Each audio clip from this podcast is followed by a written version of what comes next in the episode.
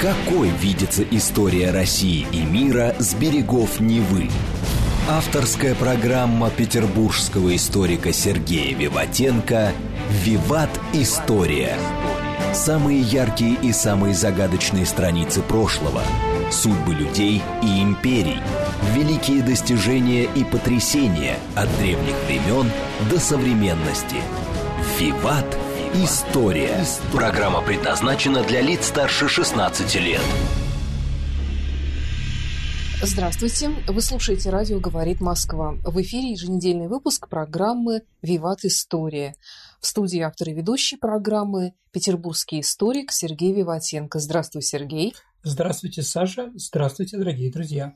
Также у микрофона я, Александра Ромашова. Я напомню, что в конце выпуска мы проводим по традиции исторический розыгрыш призов книг от издательства «Витанова». Великолепно изданные книги, как правило, биографического содержания о разных известных великих людях. И очень красиво все это оформлено в дорогом переплете, как правило. То есть такая вот действительно памятная книга может стать частью вашей домашней библиотеки в случае выигрыша. Сергей, сегодня мы говорим о клане Кеннеди. А почему ты решил именно сейчас провести такую программу? Хотя, в общем-то, конечно, это действительно тема, которая интересует многих. И все, конечно же, ждут разоблачения, наконец-то, кто же все-таки убил президента Кеннеди. Как говорится, не дождетесь, вряд ли я что-то такое скажу по этому поводу. Но тут у нас 21 января инаугурация президента США. Саша, что общего у Джо Байдена и у Джона Кеннеди? Помимо того, что они демократы? Ну да. Еще что-то? Ну, католики? Католики. Это Джо Байден, второй католик, президент Соединенных Штатов Америки. А он тоже ирландскую кровь какую-то имеет, как Ну, Кеннеди? или ирландскую, или шотландскую. Мгм. Там больше неоткуда, как говорится. Да, ирландцев очень много в США. А это как-то влияет, вероисповедание, на политику партии? Ну, давайте так. Конечно, Америка была создана христианами и протестантами, колонистами из Европы и в первую очередь английскими колонистами, и в первую очередь, еще раз, эти колонисты были протестанты. А вот почему они уехали в Америку? Как раз из-за притеснений католической церкви в основном или власти. Поэтому, конечно, католикам отношение всегда было настороженное в Соединенных Штатах Америки, во всяком случае, сначала. Ирландцы, понимаете, была первая волна англичане, да? А ирландцы – это вторая волна католическая, которая стала появляться в США ну, где-то в 30-е-40-е годы XIX века. Поэтому, а, ну, как приезжает новый человек и считает, что все же разобрали, все места, все сладкие, землю лучшую и прочее, прочее. Ну вот, и поэтому куда шли бедные ирландцы, католики? Ну, они шли из-за голода, уехали из Ирландии в первую очередь. Они шли на какую-то не очень хорошую работу, в том числе и бандитские. Банды Нью-Йорка, помните фильм? Мгм. Ну, как раз это банды католические были, да. Потом пришли новые католики, итальянцы. Куда они попали? Ну, итальянские католики – это тоже это мафия знаменитая, да? Именно среди них она была создана. Потом поляки, да. Поэтому на католиков смотрели настороженно. И не давали им достаточно развернуться в политической части. Но сейчас все меняется, и, наверное, последнее, что считали американские избиратели, когда голосовали за Джо Байдена, что он католик. Но некоторые кланы, некоторые структуры, конечно, и сейчас смотрят в Америке, откуда ты кто и какой ты религии. Так или иначе, клан Кеннеди – это ирландо-шотландский. Предположительно, происходит от одной из ветвей кельтских лордов Гэллоуэя. И по происхождению они связаны с районом Карик. Это в Айшире, на крайнем юго-западе Шотландии. То есть вот где Шотландия смотрит на мировой океан Атлантический, да, и с другой стороны граница с, с Британией. То есть вот они оттуда. Но Кеннеди считались ирландцы, чистые ирландцы, потому что какая-то часть клана переезжала в Ирландию и так далее и тому подобное. Кто основатель клана Кеннеди, который мы понимаем под названием клан Кеннеди? В Америке. В Америке, да. Политический клан Кеннеди, о котором мы говорим, который в Соединенных Штатах Америки был, да, а люди с фамилией Кеннеди, их много разных, а они по всему миру разошлись. Но про мы говорим про семью Кеннеди. Эта семья, основатель ее был Патрик Кеннеди. Он из Массачусетса, из Бостона. Он родился в середине XIX века. Он первый из семьи Кеннеди, кто получил образование. То есть, еще раз, то, что было до него, возможно, не приехали во время картофельных бунтов, которые были там, когда картофель не уродился, и больше миллиона ирландцев умерло. Из-за этого вынуждены были остальные мигрировать. Если мы помним Шерлока Холмса, где он там изображал себя в последнем поклоне, да, а в фильме это называется «20 век уже наступил». Он же изображал американского ирландца, который ненавидит американцев. С бородкой. Да, да, да, определенно жуткой. Не ирландской, а испаньолкой такой, угу. да. Так вот, он работал грузчиком, как написано в официальных документах, там, в доках Бостона. Но на самом деле он сделал свою карьеру не там. Он первый из рода Кеннеди, который стал заниматься бутлегерством. Саша, что такое бутлегерство? Спекуляция алкоголем. Да, определенный перевоз ее через ну, границу. В общем, понятно, откуда все деньги. Ну, в общем, да. Правда, написано в, в официальных документах, он это делал, чтобы прокормить мать и трех бедных сестер. Ну, в принципе, изначально, да. Может быть, да, как бы, да. Ну, в общем, неважно. Кеннеди всегда ассоциировались в Америке с алкогольными напитками. Алкоголь продается всегда, даже во времена Великой депрессии. Конечно, а я даже больше скажу, что монополия продажи Гордона известной марки – это только у Калана Кэддеди. И монополия официальная у них и сейчас. Ну, на спиртном сделал карьеру, купил он салон на Сеной площади. Саша, не пугайся, Сеная площадь есть не только в нашей стране. А затем он купил доки в Бостоне как раз на которых он сначала горбатился, да, организовал знаменитый такой один из самых дорогих отелей э, в Бостоне Мэверик Хаус. Ты рассказываешь, и получается, что все это богатство так легко и быстро у него Нет, конечно. Нет, конечно. Думаю, но он был умный и удачливый. Ну и, конечно, после того, как он закончил контрабандой, он стал официальным, как я уже говорил, поставщиком виски из Великобритании, Шотландии, Соединенных Штатах Америки. А как ты думаешь, вот эта вот клановость и то, что вот разные преступные группировки по национальному признаку, они же тоже, наверное, какое-то влияние оказывали на удачливость, скажем так. Да, конечно, за все надо платить, Кеннеди. за удачу тоже. Но про Джона Кеннеди мы еще проговорим про это, угу. как они оказывали, думаю, что нет. В 1884 году Патрик стал членом Палаты представителей штата Массачусетс. Это отец Джона Кеннеди. Стал достаточно известным. Родился он в 1888 году. Сделал себе состояние на незаконной торговле спиртным во время сухого закона. Потом, заработав на этом еще деньги, начал скупать земли и недвижимость. Спекулировал на фондовой бирже, а и в 35 лет стал мультимиллионером. Больше скажу, его назначил э, Рузвельт послом Соединенных Штатов в Британии. Ну, понимаете, разные люди в партии дают деньги на выборы. Угу. После этого они должны получить как бы откат. Но не деньгами, а местом, которое они могут, ну, скажем так, на этом заработать что-то. 80% всех послов Соединенных Штатов Америки – это не профессиональные дипломаты, дорогие друзья. Это люди, которые помогли президенту во время выборов. А вот, но дальше карьера его зашла в тупик из-за католичества. В принципе, это был для него, для того времени, для ирландца-католика потолок. Дальше он еще в середине 20 века уже получить не мог. То есть все-таки вероисповедание играло такую роль? Да, тогда играло серьезную роль. Выше не прыгнуть уже. Нет, католикам выше не прыгнуть. Ты можешь зарабатывать громадные деньги, да, но в принципе президентом США ты не станешь. Поэтому вы идите в мафию, идите еще куда-то. А евреям? Ну, евреи, вы знаете хоть одного президента еврея? Нет. В принципе, они над схваткой, скажем так. Они контролируют. Ну, госсекретарей очень много, министр финансов, конечно, э, председатель резервного банка. У тогдашнего Кеннеди уже были такие амбиции попасть да. Э, в президентскую У Джозефа Кеннеди были громадные амбиции. Угу. В принципе, в принципе, он, ну, я еще, наверное, об этом скажу, но все равно, карьера его еще закончилась тем, что он в Британии выступал за умиротворение агрессора Гитлера. Ага. Как раз на время его посольства в Лондоне происходит Мюнхенский сговор. Аншлюс с Австрией.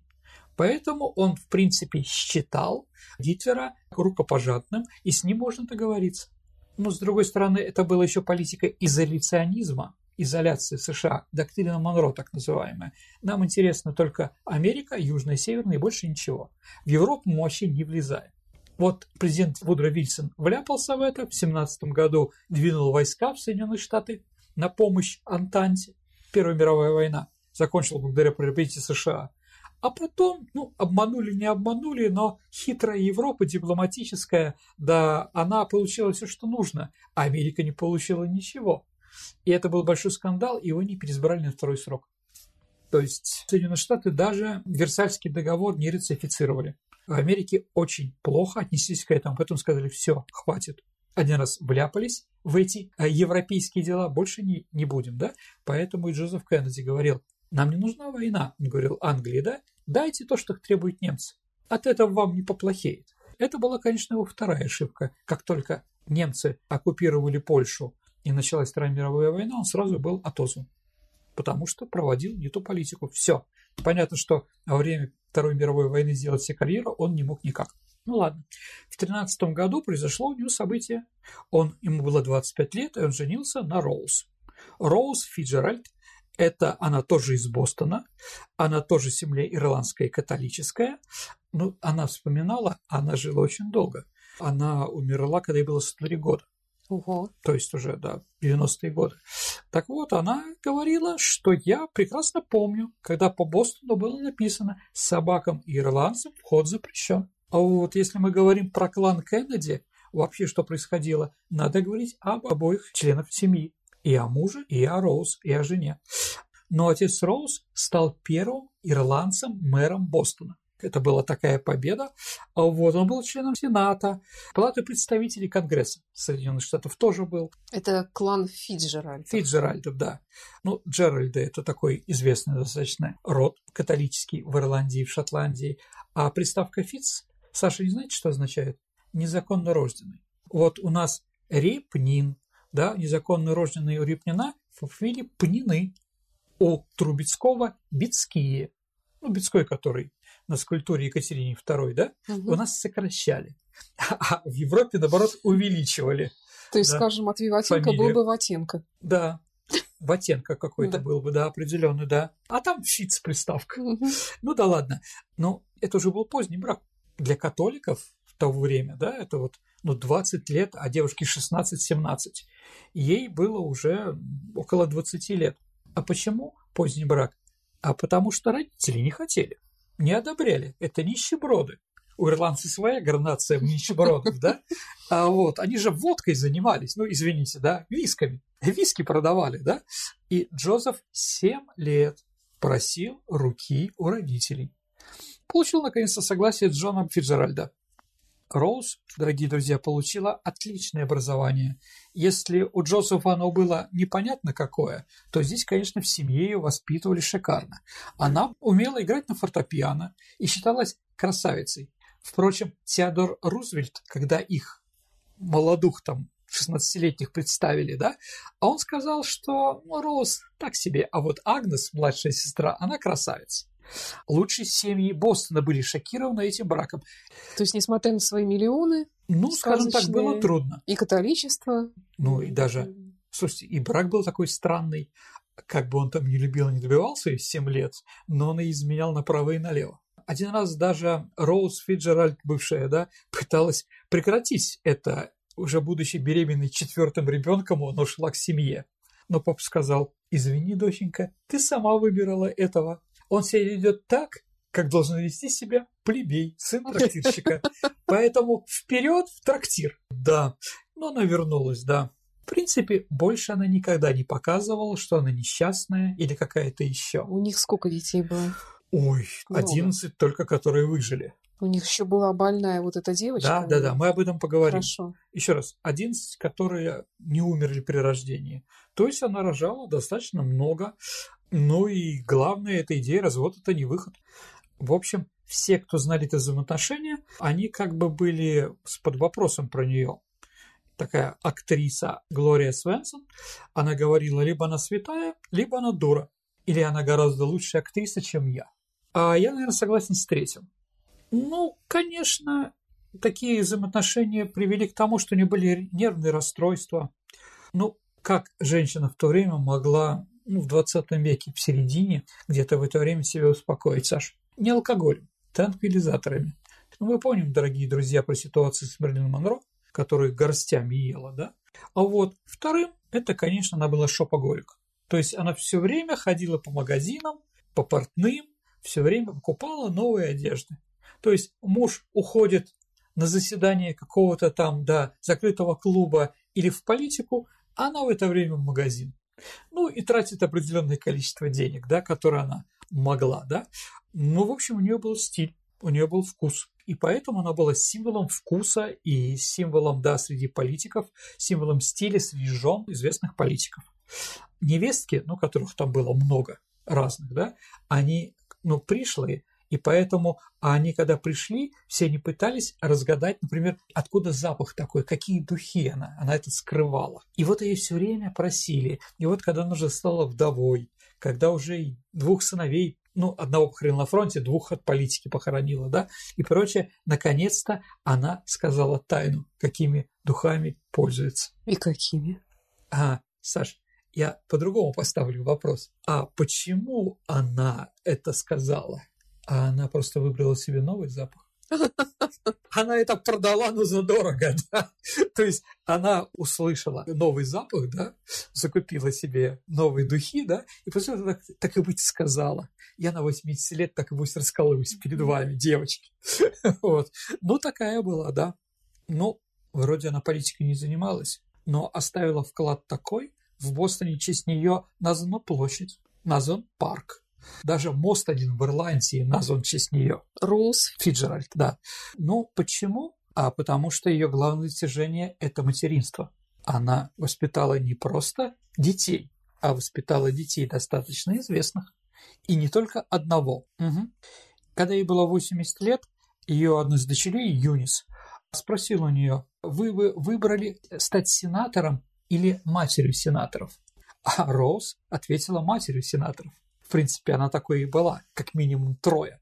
Да, стали сенаторами. Итак, они уехали в Англию, и после начала Второй мировой войны у Джозефа Кеннеди закончилась его политическая карьера, потому что он был прогерманский политик. Все это прекрасно помнили, и никто не забывал. И поэтому Джозеф переключил свою карьеру на детей. Он считал, что он должен воспитать своего сына президентом. Этот сын был Джозеф Кеннеди. Джозеф Кеннеди младший. Да. У него была такая идея, во время войны он говорил, что я хочу сделать трех своих сыновей президентами по очереди. Буш пытался тоже так сделать, да, но это было практически немыслимо, они католики, в принципе. Но он-то этого добился, в конце да, концов. Да. да. При старте Джона Кеннеди не было никаких шансов стать президентом, но он стал президентом. Итак, два брата старшие, Джо, о котором поговорим, и Джон, будущий президент, они были детьми отца. А маменькими сынками, любимыми детьми матери, которая воспитала, а были Бобби, Роберт и Эдвард, ну, последний сенатор, последний шанс был так называемый, да? Может быть, поэтому Роберт Кеннеди Бобби был верующим. А эти два старших верующими не были, конечно. Официально, конечно, они являются христианами но это не значит, что в душе они католики или вообще верующие. Но для политики это, как я понимаю, уже не имеет значения. Если Нет. ты даже числишься католиком и не являясь им в душе... Слушайте, Джо Байден сейчас принимал присягу на Библии. Мог бы на Конституции принимать или еще на чем-то. Правда, Библия была протестантская. И афропротестант, афросвященник, да, у него принимал эту присягу. Но все равно в семье понимали, кто верит, кто не верит. Мать это понимала тем более. Вот. Но в клане Кеннеди у Джессопа никогда не считалось интересами и проблемами детей. Джон с детства хотел быть писателем. Роберт – владельцем юридической компании. Но ни тому, ни другому не позволили это сделать. Интересы семьи. Ну да, одной дочери, слишком далекой от совершенства в силу своих неврологических проблем, им сделали лоботомию, превратили в овощ. Нет, ну, я сколько я поняла, она была больной с детства. То есть она была инвалид, она но не была... до такой степени, ну, чтобы... Ее не рекламировали когда... так, но она да. была больной, у нее были проблемы. Но у нее были проблемы не только психологические, но еще проблемы общественные, связанные с мужчинами. Ну, ее потом заперли в одиночке подальше от дома, от семьи, от политики. Женщинам в клане Кеннеди вообще относились как к вещам. Полезным, прежде всего, ну и только. Как-то Жаклин Кеннеди вспоминала, что слышала, как ее обсуждает сыновья Джозефа Кеннеди. Они ее определили как Джон – это полезное приобретение. Джон Кеннеди, кстати, неоднократно при ней говорил посторонним людям, что никогда не любил ни одну женщину, включая ее. А и что в Вашингтоне нет красивых женщин, включая ее. Это ну, Джаклин, который символ стиля, понимаете, да? Вот такое женщине вслух при всех сказать. Думаю, что это немножко... Ну так, они так думали. У них такое представление. Это женщина расходный материал. Да, да. Жаклин, а если они выбирались куда-то, и Джон начинал говорить там с репортерами, то Жаклин просто тихо уходила, чтобы не слышать случайно какой-нибудь из таких вот интересных фраз. Она часами ждала мужа в машине. Один раз Джон садился в автомобиль после встречи с журналистами и говорит, о, удивился, а ты что здесь делаешь? А я думаю, какая тут женщина у меня тут сидит? А вот он даже забыл, что он с женой подъезжал, что она его ждет. А вот в 54 году Джеки потребовал развод. Она пришла к Джозефу, старшему. Он говорил, давай с тобой, Джеки, заключим некую сделку. Если к 1960 году, это был 54 год, к 60 году Джон не изберется президентом, ты, Джеки, свободна и получишь от меня миллион долларов. Вот, она согласилась. Ну, если мы уже говорим про Джеки, тут мы еще поговорим о ней, конечно, да, но, наверное, ее цель моей жизни, как она говорила, не стать домохозяйкой. Джо, старший сын, его готовили стать президентом. Во время войны он стал летчиком бомбардировочной авиации, совершил 26 вылетов на помешку Германии. А вот, он был отозван, но чтобы сохранить его, ну, отец сделал все возможное, чтобы отозвали. То есть он провоевал сколько можно, там за определенное количество вылетов давали определенные награды. И вот Джозеф сделал все, чтобы его отозвали. Но после того, как Джон оказался героем на японском фронте, он вынужден был вернуться, потому что он получил такие награды, которые затеняли все награды Джона, Джона Кеннеди. Поэтому он вернулся и погиб в августе 44 года, его сбили. Но Джек стал героем, он был лейтенантом флота, был командующим катером. Его катер уничтожил японский эсминец. Он попал в воду, остался жив, да, доплыл до берега, притом он не просто доплыл до берега, но он еще спас одного моряка. Вот, но он стал инвалидом. Об этом мы еще с вами поговорим в будущем. Ну, семья – это источник побед.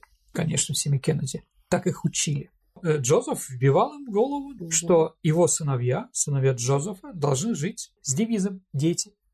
Мы не хотим иметь проигравших среди нас. Вот почему Джо вернулся на самолет. Вы должны только выигрывать. Итак, в 1947 году, да, ну, понятно, отец переключился на второго сына после смерти. В 1947 году он был избран от штата Массачусетс в Палату представителей США. Он стал конгрессменом. С 53 по 60 год, пока его не избрали президентом, был сенатором от Массачусетса. Ну, понятно, что Массачусетс – это родина их, понятно, что у них там большое влияние. И Кеннеди, Джон Кеннеди, не просто там сын Джозефа, да, он внук мэра города Бостона по маме, понимаете, да? Если папа был никто, то сын-то уже, да, является внуком мэра. Это серьезно, поэтому его избрали. И, конечно, мать помогала тоже. А знаменитое чаепитие, так называемое. То есть она встречалась с женщинами-избирательницами. Ну, в то время женщины были неактивны в политике, но имели право голоса. И вот мать приезжала в известные семьи, и весь с ними пила чай и говорила, какой у меня сын хороший. И вот сенатор, который был до этого, от Массачусетса, он проиграл, он сказал Джону, я бы мог побить тебя, Джон, и твоего отца, но твою маму никогда. Она, конечно, сделала тоже большой вклад. Также она ходила, пожимала всем руки, раздавала какие-то рекламки. В общем, она молодец. Если мы говорим, как его избирали в день, когда были выборы, но все же живут отдельно в США, поэтому нужны автобусы ну там, знаете, школьный автобус Соединенных Штатах желтый, да, они в определенное место приезжают и довозят до школы, ну, потому что там пешком до школы не дойти. Также до избирательного участка, который тоже в школе находится, естественно, тоже не дойти.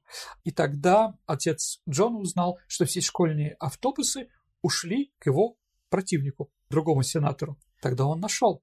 Он стал привозить избирателей на выборы. Саша, как думаешь, в чем? В карете. В катафалках. Ну, католический бизнес на гробах, да, католиков всегда бизнес на гробах. Дальше. Джонни Руссо – это конкурент на выборах. Кеннеди в Конгресс. И отец нашел однофамильца, тот Джона Руссо, сантехника, которого он тоже выдвинул кандидатом. Ну, этими инструментариями и сейчас пользуются, да. А я помню, как в нашем городе были выборы руководителя партии «Справедливая Россия» Миронова. И нашли кандидата тоже с фамилией Миронов, с таким же именем, да. То есть у нас это тоже придумывают, да. Сергей, давай немножечко отвлечемся от клана Кеннеди, послушаем новости и рекламу на радио «Говорит Москва». Хорошо, давайте послушаем рекламу. Какой видится история России и мира с берегов Невы? Авторская программа петербургского историка Сергея Виватенко «Виват. История». История. Вы слушаете «Радио говорит Москва». Продолжается программа «Виват. История», посвященная клану Кеннеди. В студии по-прежнему автор и ведущей программы петербургский историк Сергей Виватенко. Продолжаем. Итак, возвращаемся в Соединенные Штаты Америки. Во время выборов президента уже мафия во главе с Джанкана помогла католику Кеннеди выиграть в Иллинойсе. И говорят через Фрэнка Синатра. Джон Кеннеди, опять-таки, говорят, об этом не знал. И когда ему рассказали, он больше не общался с Фрэнком Синатрой и ничего не дал мафии. Ну, это как похоже, как Ленин и немецкие деньги. А вот, ну, выборы были жесткие. Еще раз, во-первых, ему тяжело, потому что он инвалид. Да, во-вторых, у него еще появился физический дефект во время выборов. Войны, инвалид. Угу. А у него проблемы с позвоночником было. Угу. Ну, еще раз, когда мы будем говорить про жизнь в Белом доме, Кеннеди, мы об этом скажем. А вот, у него появился еще один дефект. Так как он ездил улыбался от большого количества рукопожатий, правая рука Кеннеди сильно распухла и атрофировалась. Ну, потому что все время ее сжимают, понимаете, да? С тех пор, как говорят, не знаю, правда ли, думаю, что правда, американские президенты, выходя в народ, одевают перчатку с остальной арматурой. То есть они пожать могут, а их вот сжать руку не могут. Вот. Но это говорит просто действительно о борьбе. И когда в 1961 году 20 января была инаугурация Джона, и он приносил присягу как президент США, Роуз надела на инаугурацию то же самое платье, которое она была представлена к английскому королевскому двору в качестве жены посла. Саш, ну, если она меняла платье раз в два дня, покупала новые, да, а тут с 38 по 61, да, а время-то прошло определенное. Как вы думаете, почему она это сделала? Ну, как символ. Ну, да. Наверное. А журналисты извили о ее бережливости. А она просто хотела показать, что не каждая 70-летняя женщина может влезть в платье, в которое она была в 48 лет. Кстати, да. А вот, да. Ну, в инаугурационной речи Джон Кеннеди произнес свою историческую фразу, да? Не спрашивай, что твоя страна может сделать для тебя, спроси, что ты можешь сделать для своей страны. Роберт Кеннеди, как мы уже сказали, не хотел заниматься политикой.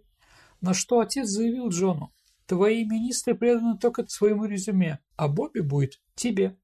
Поэтому Роберт не хотел стать прокурором, генеральным прокурором США. И Джон не хотел своего брата видеть в политике, да? Но отец настоял, и он согласился. А вот если мы говорим про 61 год и что там произошло в этом клане, да, ну, Жаклин Кеннеди, въехав в Белый дом первой леди, да, сразу истратила годовой бюджет на переоформление комнат. Из твоего рассказа я чувствую, что вообще, в принципе, президентом-то был не Джон Кеннеди, а его отец Джозеф Кеннеди. А... Скажем так, теневой президент. А сам Джон, каким он был президентом? Ну, давайте так. Помните, мы начали с вами говорить про что похожего у Джона Байдена и у Джона Кеннеди, да? Ну, давайте так. Он первый призвал ФСО, ну, Федеральную службу охраны, афроамериканцев, что было для того времени дико, в принципе. А не, не берегли же ведь Кеннеди. С другой стороны, Александр II тоже призвал себе в охрану раскольников, как вы знаете. Это тоже сыграло, я не знаю, какую это роль сыграло, но так или иначе, вот начались популистские вещи определенные. Ну, я знаю, что была очень смягчена там политика сегрегации, вот все это. Но он с этим боролся. Да. Он с этим боролся. Это правда. Потому что э, избиратели демократической партии являются и афроамериканцы. То есть юг всегда голосует за демократов. Почему? Линкольн пыльно, республиканцы. И кто такие республиканцы, которые въехали на юг, мы с вами помним прекрасно по унесенным ветрам. Они нас спросили, да, у Джона, что такое работа президента? И он ответил, Выбор между двумя глупыми вариантами с выбором менее глупого. Ну, вот такой, да? Итак, секретом Джона Кеннеди была его, конечно, болезнь инвалидности. Ну, допустим, что, конечно, Франклин Делон Рузвельт тоже ездил э, в коляске, но когда его снимали, это не показывали. Поэтому Джон Кеннеди никогда не появлялся при людях с костылями. Он ходил на костылях. Вообще на костылях, даже не с палочкой? Нет, он мог ходить, но это было ему очень больно. А так, внутри Белого дома он на костылях. Как вспоминает Жаклин, он общался с репортерами только на обезболивающих лекарствах. Выходя из дома, прятал костыли. Вынужден был пользоваться креслом-качалкой, чтобы немножко разгрузить больной позвоночник. Еще раз, у него был такой, ну, компрессионные проблемы. Еще раз, так как семья скрывала, и Джон это тоже скрывал, да, поэтому на самом деле... Какая Никому ему... даже в голову не пришло бы, что Конечно. он молодой и красивый, да? Да. Чтобы Джон мог переносить боль, ему стали добавлять к более утоляющим лекарствам метамфетамины, то есть наркотик. Семья Кеннеди после войны скрывала эту болезнь. Считала, что Кеннеди не имеет права быть слабым. Кеннеди в день, в 1963 году, ну, последний год его жизни, да, он в день принимал 19 препаратов. Это, Саша, очень много. Угу. А вот, ну, понимаете, человек больной, да, и пытается верить в разные вещи. Поэтому он нанял такого Макса Якобсона, это такой немецкий еврей. Именно он стал колоть президента амфетамины. И в это же время его подруга Мэрилин Монро тоже начала их есть в большом количестве. А, Сергей, а какова роль Кеннеди, Джона Кеннеди в разрешении Карибского кризиса? Ну, э, в первую очередь, конечно, это главное, потому что он лично инициировал, скажем так, например, ликвидацию Кастро, высадку в бухте свиней, да, контрреволюционеров. Он считал, что это опасно для Америки иметь просоветскую Кубу. С другой стороны, Кастро пытался, я думаю, что мы сделаем еще передачу об этом, пытался договориться с американским истеблишментом, ездил туда, а, например, на встречу в ООН, да, но его не принимали, считали его, ну, красным очень, да. Но, смотрите, как-то вечером президент Кеннеди вошел в кабинет своего помощника и сказал, мне нужна ваша срочная помощь. Что прикажете? среагировал подчиненный. Кеннеди попросил его купить тысяча кубинских сигар не позднее 9 утра следующего дня. Саша, а что прошло 9 утра следующего дня? Что? Было запрещено торговля с Кубой. То есть он 9 утра ее подписал. То есть, да, перед тем, как уйти, да, это маленький гешефт такой, бизнес на знаниях, да. Но если мы говорим про Карибский кризис, а, сказал один раз Дэвиду Пауэрсу, да, который находился рядом, он сказал, если бы не дети мои, не Джон и Кэролайн, и не дети всего мира, я бы тогда бы нажал кнопку. То есть жизнь своей семьи, он, да, он посчитал только это его остановило. А вот, но потом, когда произошел Карибский кризис, Кеннеди развеял все надежды кубинских контрреволюционеров на поддержку со стороны США. Он заявил, что ни при каких обстоятельствах, это же после договора с Хрущевым, а, не станет осуществлять вмешательство на Кубу. И правительство позаботится о том, чтобы граждане США не участвовали в боевых действиях в Гаване. Ну, как раз после Карибского кризиса один из репортеров а, процитировал одного конгрессмена при встрече с Кеннеди и сказал, что, что этот конгрессмен заявил, что чувствует усталость от сознания второго, а что, когда Гагарин полетел в космос, мы остались вторыми. Кеннеди тогда резко парировал. Каким бы усталым человек не был, а более усталого человека, чем я, 19 лекарств в день, да? Нет, факт остается фактом нам потребуется еще некоторое время, чтобы догнать Советский Союз. И мы должны это признать. Ну, при нем, а, конечно, был еще скандал, который правильно сказали, что афродетей не пускали в школы, да. А в штате Миссисипи, например, был скандал такой, высшее учебное заведение, и Кеннеди сделал очень многое, чтобы афро-дети учились наравне со всеми остальными. Но его убили на юге. Это тоже надо понимать. Кеннеди позвонил губернатору Барнету, который вот сказал, что никогда ни один черный ребенок не придет в школу учиться вместе с моими внуками. Он сказал, я тебя уничтожу, твой штат. Ну, ты имеешь независимость, да, ты имеешь право такие вещи не подписывать, но ты подпишешь, да, а иначе я закрою финансирование штата и, самое главное, запрещу на территории штата Миссисипи футбольные матчи американский футбол. И это был такой аргумент, который Барнс да, понимал, что ничего ему не светит на будущих выборах, если американские да, не будет да, на территории штата Миссисипи американского футбола. А вот. Если мы говорим о нем, о, о политике, то он Кеннеди впервые сформулировал четыре основных права потребителя. Право быть услышанным, право на объективную информацию, право на удовлетворение жизненных потребностей и право на замещение ущерба. Э, Сергей, ну вот у Кеннеди, как известно, была прекрасная, хотя и не очень любимая, как я понимаю, Жаклин, супруга. Видимо, он никого не любил, кроме мамы. А как другие женщины у него встречались, и ну, Мерлин Монро в том конечно, числе? Конечно, Саша у него было много, но любил он только маму. Знаменитая фотография, где он маленький, за, э, завязывает шнурки у мамы на ботинках. Ну, давай так, тайные похождения. Никакие не тайные, в принципе. Он никогда это не скрывал. Но если мы спустя столько лет об этом говорим, то какая уж тут тайна. Да. Все мужчины клана Кеннеди открыто, без какой-либо стыдливости изменили своим женщинам. Жаклин не могла себя почувствовать как дома буквально нигде, ведь она в любой момент могла наткнуться на очередную любовницу мужа. Тот не считал нужным хотя бы ради приличия приводить женщин, когда жена в отлучке. Неразборчивость Джона Кеннеди в половых связях привела к тому, что он заразил Жаклин во время первой беременности венерической болезни.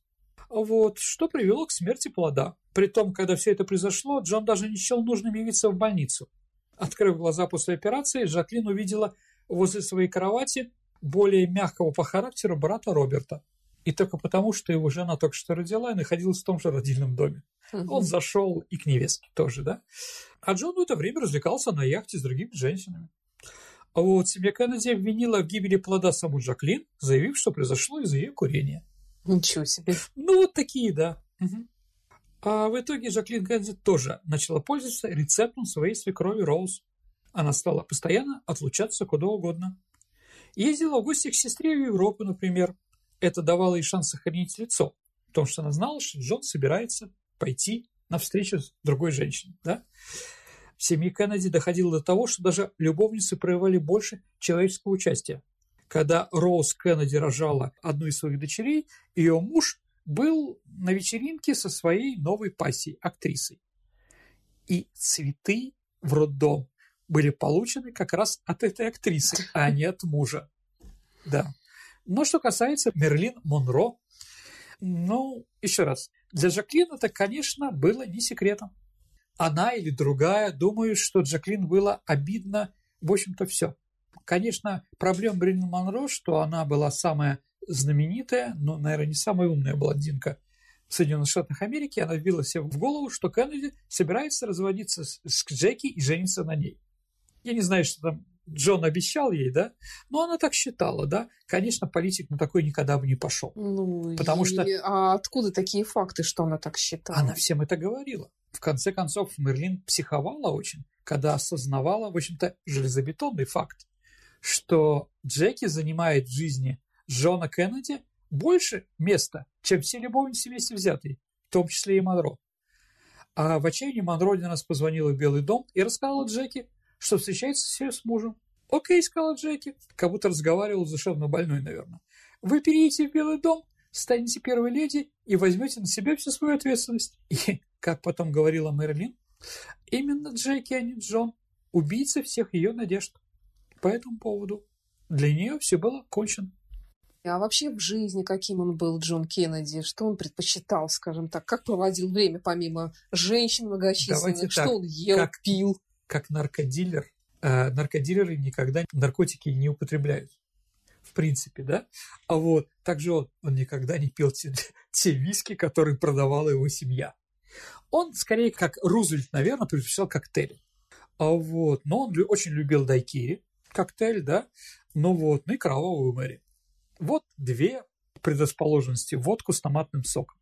А, вот человек, который видит монополию на Гордонс и на другие а, интересные скотчи. Угу. Сергей, а, времени, к сожалению, у нас не так много в программе, чтобы рассказать э, о судьбе всего клана Кеннеди, но вот давай все-таки к смерти, к убийству Кеннеди.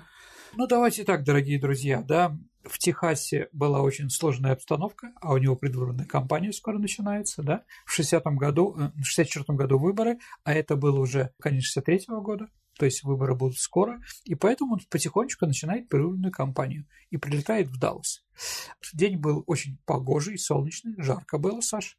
Поэтому, да, а кондиционер очень плохо работал э, и охлаждал заднее сиденье машины. Поэтому приказал открыть верх. Это был кабриолет. Да, ну это сыграло для него. Понятно, что убили его на Эльм-стрит, то есть его убили на улице Вязов. И вот пули, которые пробили его голову, да. А, ну, единственное скажу еще, наверное, что будет интересно, потому что, ну, что убил Ли Харли Освальд, многие в этом сомневаются, конспирологии много а в политике и в истории. Так или иначе, борт номер один ВВС США или воздушный Таджи-Махал – это самолет, которым летает президент. Там, ну, очень дорогой он, там 70 человек, там громадное количество телефонов, а, в воздухе находиться 10 дней, может дозаправляться и так далее. А вот у этого после смерти Кеннеди появилась одна особенность, которой нет в других самолетах. Это очень широкая входная дверь.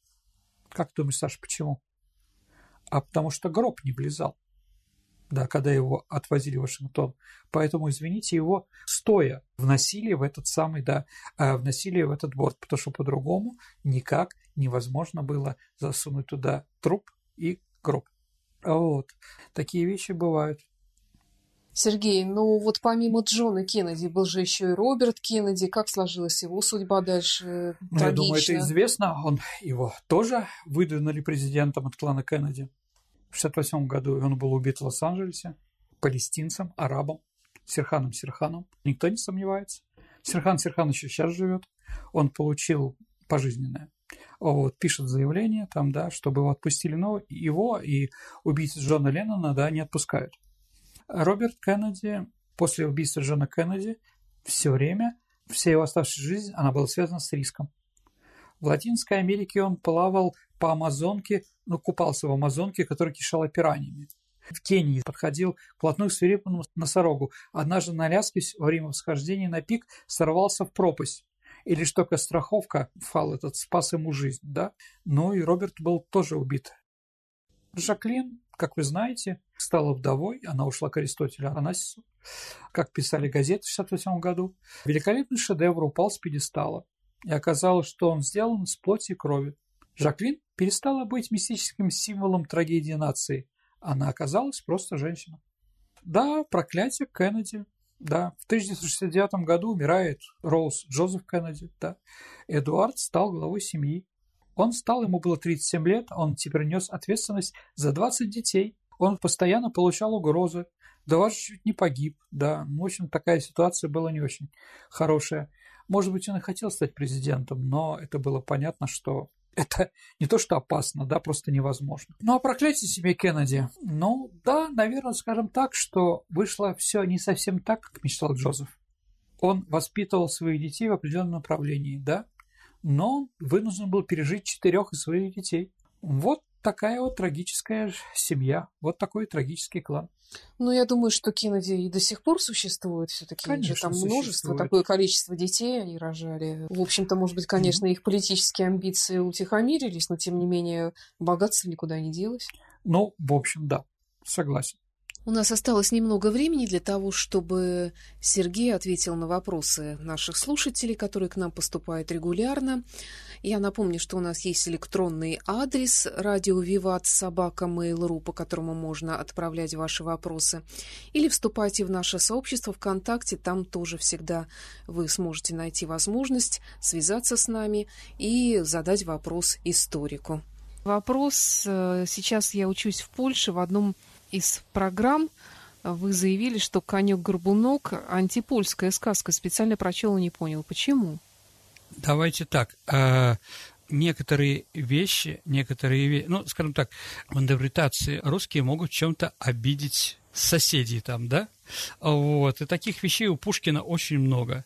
Ну, почитайте еще раз «Конек-горбунок». Там кое-что есть, какие-то отзывы. Если нет, я вам личку потом напишу, что надо смотреть.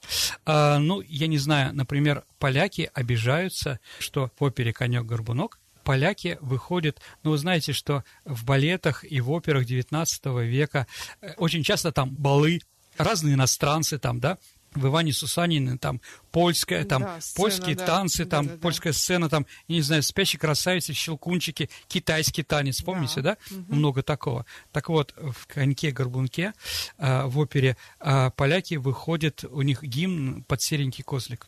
Жил-был у бабушки серенький козлик. Я не знаю, можно ли на это сильно обижаться, но если поляки обижаются, сейчас принято извиняться. Вопрос от Игоря Иванова. Здравствуйте. А чем М16 лучше АК-47? Что такое М16, Саша? Что Ну лучше, да. 16 или 47? Не знаю. АК-47 так называется наш автомат Калашникова. А М16 это ну, такая винтовка автоматическая. Ну, наша лучше, но с другой стороны, М16, ну опять-таки, да, у каждого свое мнение, я не знаю там, да. М16 легче, чем АК-47. Да, это очень важно. Э, Бьет кучнее. Все, наверное, больше ничего. Ну, вот у нас есть один э, такой слушатель, он живет в Соединенных Штатах, и как раз он в связи со всеми вот событиями, которые сейчас происходят, Мгм. перед ним встал такой вопрос, что лучше выбрать тоже. Ну, если ты учился в советской школе, вопрос очевиден. Да. АК, АК проще разбирается быстрее там, да? Ну, если вы помните, Форест Гамп очень быстро разбирал и собирал, да? Это рекордсмен части по сбору, э, по сбору винтовки. АК собирается, разбирается очень быстро. Еще раз, АК лучше, чем... Но М16 легче. Вот и все. Привет из Казахстана. Скажите, почему Егоров и Кантарий не принимали участие в Параде Победы в Москве? Ну, в параде Победы в Москве планировалось то, что на нем будет вынесено знамя Победы. И четыре человека, которые имели к этому непо- непосредственное отношение, Егоров и Кантария, Неустроев и Берест, да, ну, руководители и солдаты, да, они были как раз отозваны из Берлина в Москву и должны были пройти с этим знаменем Победы а, по Красной площади. Но оказалось, что эти солдаты совершенно не способны заниматься строевой подготовкой. Ну, по-моему, Неустроев был еще ранен в ноги, и он просто не мог ходить. Да, поэтому, ну, понимаете, ходить так, как надо. Еще раз, о болячках время войны не думаешь. А после войны, оказывается, он инвалид.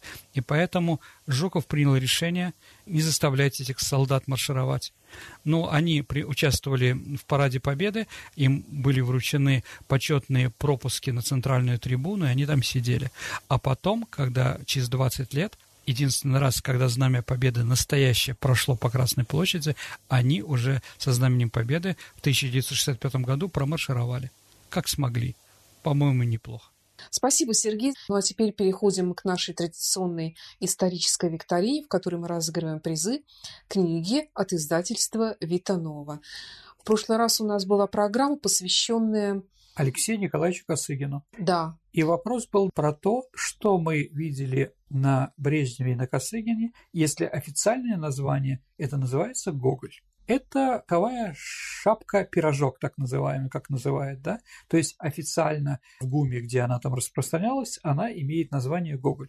Есть у нас правильные ответы, Саша? Сергей, мне не пришло ни одного. Как я знаю, тебе тоже, правильно? Да, вот да. пришло множество вариантов. В общем-то, тот редкий случай, когда, как ни странно, Ну, дорогие друзья, эта книга никуда не уйдет, она будет ждать следующего победителя в следующий раз. Тогда следующий вопрос. Мгм. Некая песня, первый куплет звучит так, Саша. Спасибо за все, что вы сделали, за сражение, которое вы выиграли, за то, как справились United States Steel и с тоннами наших проблем. За все вас благодарим.